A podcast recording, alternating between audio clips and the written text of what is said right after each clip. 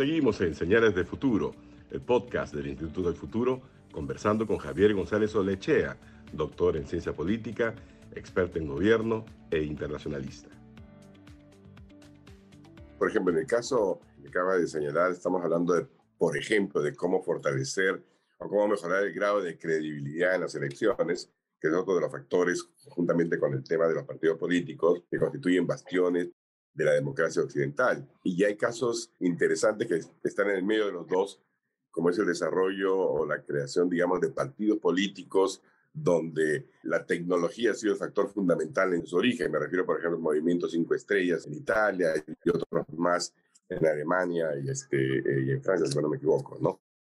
¿Cuán factible es eso hoy en día, por ejemplo, en el Perú? Eh, Hubo un, un intento con el Partido Morado.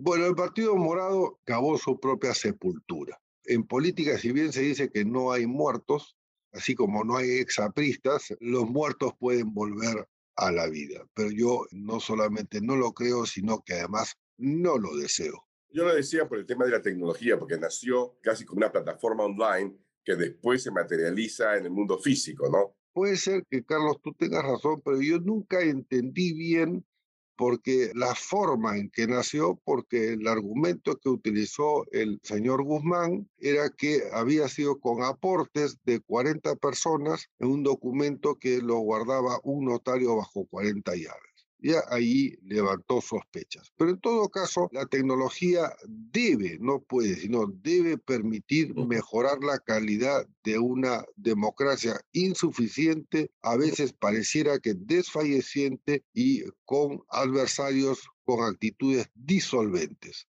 Los demócratas de verdad tenemos que aportar no solamente conceptos, estrategias, sino que tenemos que actuar. Y actuar significa no solamente participar, sino generar corrientes de opinión en favor de que es mejorable. Y claro, la mayoría de la población quiere mano dura y a veces eso se interpreta como un régimen, digamos, no democrático. No, lo que quieren es mano dura contra todas las lacras nacionales que padecemos contra la corrupción, contra el hambre extrema, contra la desnutrición, la falta proteica infantil, en fin, la lista es innumerable o es inmensa. Entonces, si se produjera mañana, por ejemplo, un golpe de Estado en el Perú que nadie desea, yo sí creo que una gran mayoría de peruanos rechazaría la incursión uniformada en un golpe de Estado. pero, nuevamente el latinobarómetro nos dice, por ejemplo, que si bien es cierto que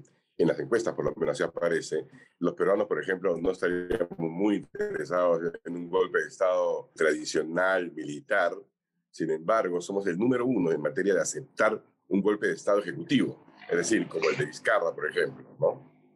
Bueno, eh, el de Vizcarra fue un golpe de Estado más que ejecutivo cobarde, porque ni siquiera... Firmaron... dicen del, Ejecutivo porque proviene de, de quien está en el poder yo creo que tensando las cuerdas y sabiendo que un golpe de Estado tiene días de vigencia, porque la comunidad internacional hoy no acepta un régimen producto de un golpe de Estado, lo que está en el fondo detrás de esa encuesta es la demanda de un ejercicio firme, no quiero decir autoritario, pero firme del poder para que el uso legítimo de la fuerza, por ejemplo, sea del Estado, para que no veamos señoras incendiadas o apaleadas por ronderos, para ejercer el poder dentro del marco de la ley. Por ejemplo, estar en contra de las invasiones, de la quema de... No una dictadura, perdón, no una... No, no, no, ni, ni una dictadura blanda ni una dicta blanda tampoco. Pero, por ejemplo, ni una sino una demodura. Puede ser, puede ser una demodura, pero lo que pasa es que eh, nosotros no hemos sabido introducir nuevos conceptos en reformas constitucionales. Por ejemplo, en Noruega, si tú tomas la calle, la vía pública, es considerado un acto de guerra. Así de radical. Hoy cualquiera toma cualquier cosa, viola los derechos fundamentales, los tuyos, los míos, no nada. de tránsito. es más, si la huelga o si la toma se prolonga durante 30 o 40 o 50 días, obviamente es ilegítima porque afecta un derecho fundamental que es el derecho a la subsistencia y a la vida por la alimentación. De manera que lo que nosotros necesitamos son muchas cosas, pero convergentes y puede ser concurrentes en el tiempo.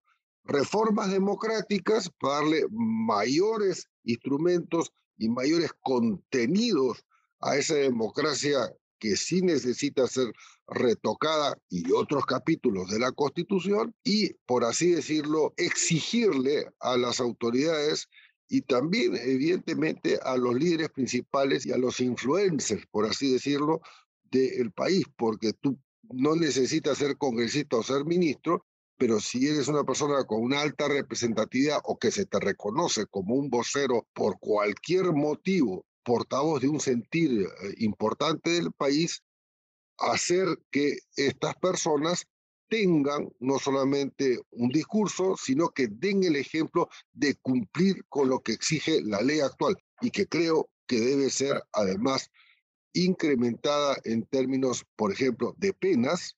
El Código Civil, por ejemplo, está totalmente desfasado y todo lo que es procedimientos penales hay que hacer ajustes. También en los contenidos respecto a las potestades que tiene el Tribunal Constitucional, el Poder Legislativo, en fin, hay que trabajar mucho para que la democracia sea mucho mejor y si es posible, además de necesario. También se está experimentando con, por ejemplo, cosas tan novedosas como en el caso de París, donde por lotería se seleccionan a 100 ciudadanos que sirven como una especie de mini audiencia ante la gestión, digamos, municipal en este caso, pero que podría hablarse a nivel regional o a nivel nacional, para poder tener una mayor cercanía sobre el quehacer de gobierno, con una respuesta, digamos, ciudadana, que no sea solamente basada en encuestas, sino en una participación activa, casi como un focus group permanente, ¿no? ¿Qué te parece ese tipo de ejercicio de búsqueda de nuevas formas de representación? Bueno, Francia, en esta quinta república nacida en el 58, que tiene el sello y el signo y la cara del general de Gaulle, fue innovando en una serie de mecanismos, entre ellos, y fue muy importante, fue la creación de la Escuela Nacional de Gobierno, que provee a los altos funcionarios inclusive una buena mayoría o una buena cantidad de presidentes y de ministros han sido formadas en esta escuela que se llama la ENA. De manera que ha asegurado que la alta burocracia, por así decirlo, que tiene un estatuto distinto, sea muy eficiente, de manera que los servicios que brinda la República a sus ciudadanos son de alta calidad y hoy muy digitalizados. Entonces, los ciudadanos franceses, salvo el movimiento de los amarillos, como vimos nosotros, que era una protesta muy singular, está satisfecho con la Francia actual, salvo obviamente en un extremo con la presencia cada vez mayor sea de musulmanes o de migrantes. Dicho esto, ellos tienen en su sistema de gobierno una institución muy importante que aquí solamente se la menciona y que no tiene ningún amparo constitucional, que es el Consejo de Estado. El Consejo de Estado en Francia cumple la labor de asesorar al presidente de la República y de filtrar todas las decisiones que el gobierno el presidente y el primer ministro, que son dos cosas distintas, sean y tengan una coherencia y un impacto medido entre calidad, eficiencia, el rendimiento económico, costos de esa medida. De manera que lo que hace la burocracia francesa normalmente está muy pensado, muy trabajado, lentamente cocinado y muy aceptado.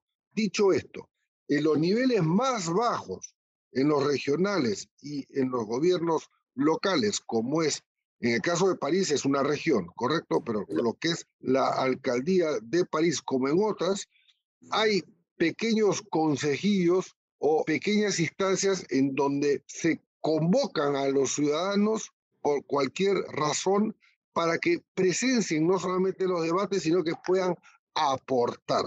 Es una suerte de una democracia con dos vías, con una autopista de ida de abajo hacia arriba y otra de arriba hacia abajo. Y el producto... ¿Es, un ejemplo a seguir o no? Es, un, ejemplo, a seguir, pero de difícil implementación en un país, en el Perú, pero que hay que dar los pasos iniciales, en donde una buena parte de los ciudadanos no tienen una información de base sobre lo que es gestión de gobierno, bueno, tenemos el caso del presidente de la República, nada menos, y de lo que es correcto y lo que no es correcto, de lo que es viable, de lo que no es viable, y sobre todo de dos conceptos muy importantes en la gestión pública, la eficiencia del instrumento y la eficacia en los resultados. Entonces, podemos aspirar, pero hay que trabajar mucho primero para que eso pueda ser productivo, porque caso contrario, podrían ofrecer opiniones que no tengan esas características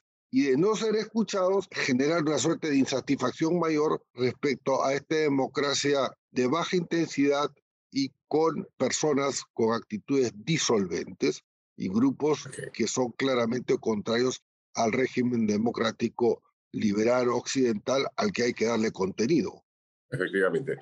Ya vamos terminando, Javier, en este recorrido, digamos, por el pasado, presente y un poquito del futuro de la democracia en el Perú. Tú acabas de denominar democracia de baja intensidad el caso peruano. Las series, por ejemplo, de tiempo de Latino Barómetro te dan toda la razón, porque durante los últimos veintitantos años, que es lo que tiene estas encuestas de Latino Barómetro año tras año, muestran que la posición, digamos, de valoración, como decía, de la democracia como ideal y de la democracia como ejercicio, digamos que donde estábamos, más o menos estamos hoy o peor. Y lo mismo sucede para la gran mayoría de países. Uno ve la encuesta del 2020, del 2000, perdón, o 2001, y Uruguay está arriba en, términos de satisfacción y de valoración de la democracia como ideal, y vamos a ir bajando pareciera que es muy difícil, por lo menos en América Latina, mirando esas cifras, que un país crezca en su valoración de la democracia. ¿Conoces tú algún país que se haya hecho más democrático, que haya generado una democracia más efectiva, más representativa en un lapso de 20 años? ¿En dónde? ¿En América Latina o en otra parte? En, en, el mundo. Un poco para saber si podemos esperar que el Perú, si hace todas las cosas correctas, pudiera mejorar también así. Por cierto, en los Países Bajos, en Holanda, en Finlandia, bueno, en todos los países escandinavos, yo te diría que preferentemente yo me concentraría en ellos. Han hecho reformas importantes, le han dado contenido económico a la democracia, en el caso de Alemania, por ejemplo, que claro, es una locomotora, claro, que ahora ya anunció que le está pidiendo a los ciudadanos que se duchen con agua fría porque no van a tener gas a partir de dos semanas del gas ruso, yo me concentraría en esos países. Ha habido progresivamente reformas para darle contenido muy sustantivo en dos términos, en lo cuantitativo, cuánta gente participa de esos mecanismos, y en lo cualitativo desde el punto de vista conceptual, pero siempre considerando que los instrumentos tienen que ser concebidos eficientemente como eficientes y cuyos resultados tienen que ser eficaces y monitoreados en los países que yo te he comentado, el monitoreo no solamente de las modificaciones, no solamente es ex post, sino que es permanente y retroalimenta con la opinión ciudadana las mejorías que son de necesidad de introducir. Estonia, por ejemplo, lo hace de una manera totalmente que es el primer país digitalizado y que además en 1991 introdujo el derecho a Internet como un derecho constitucional. Hay muchos ejemplos. No se trata de calcar, se trata de inspirarse en ellos para que la realidad nuestra pueda acogerlos progresivamente, pero siempre entendiendo que son las autoridades las que tienen que dar el ejemplo, porque si no, si tú dices, bueno, a ver, el presidente y su familia ahora está en estas travesías, ¿qué le podemos pedir nosotros a un primo tuyo, a un primo mío o a alguien casi en la frontera que cumpla con la ley y que cumpla con estándares básicos de la democracia? No puede creer en ella porque esta democracia es lo que le ha ofrecido como gobierno al que padecemos. Javier González Solechea. ¿Eres optimista acerca del futuro de la democracia en el Perú, a pesar de toda esta larga travesía de, gobierno y de gobiernos casi fallidos, digamos, este, a pesar de cierta modernidad, una democracia que no termina de cuajar en el sentimiento peruano? En un famoso diálogo de Borges con Bioy Casares dijo, en el futuro todos estamos muertos. De manera que hay que pensar en el presente y no en las nuevas generaciones, se habla para los niños, los futuros, no, no, no. Yo quiero vivir en democracia, yo a los 63 años quiero vivir en una mejor democracia. De manera que soy un necio y terco persistente y creo que es posible. Obviamente hay que hacer muchas cosas y estamos como dentro de un túnel.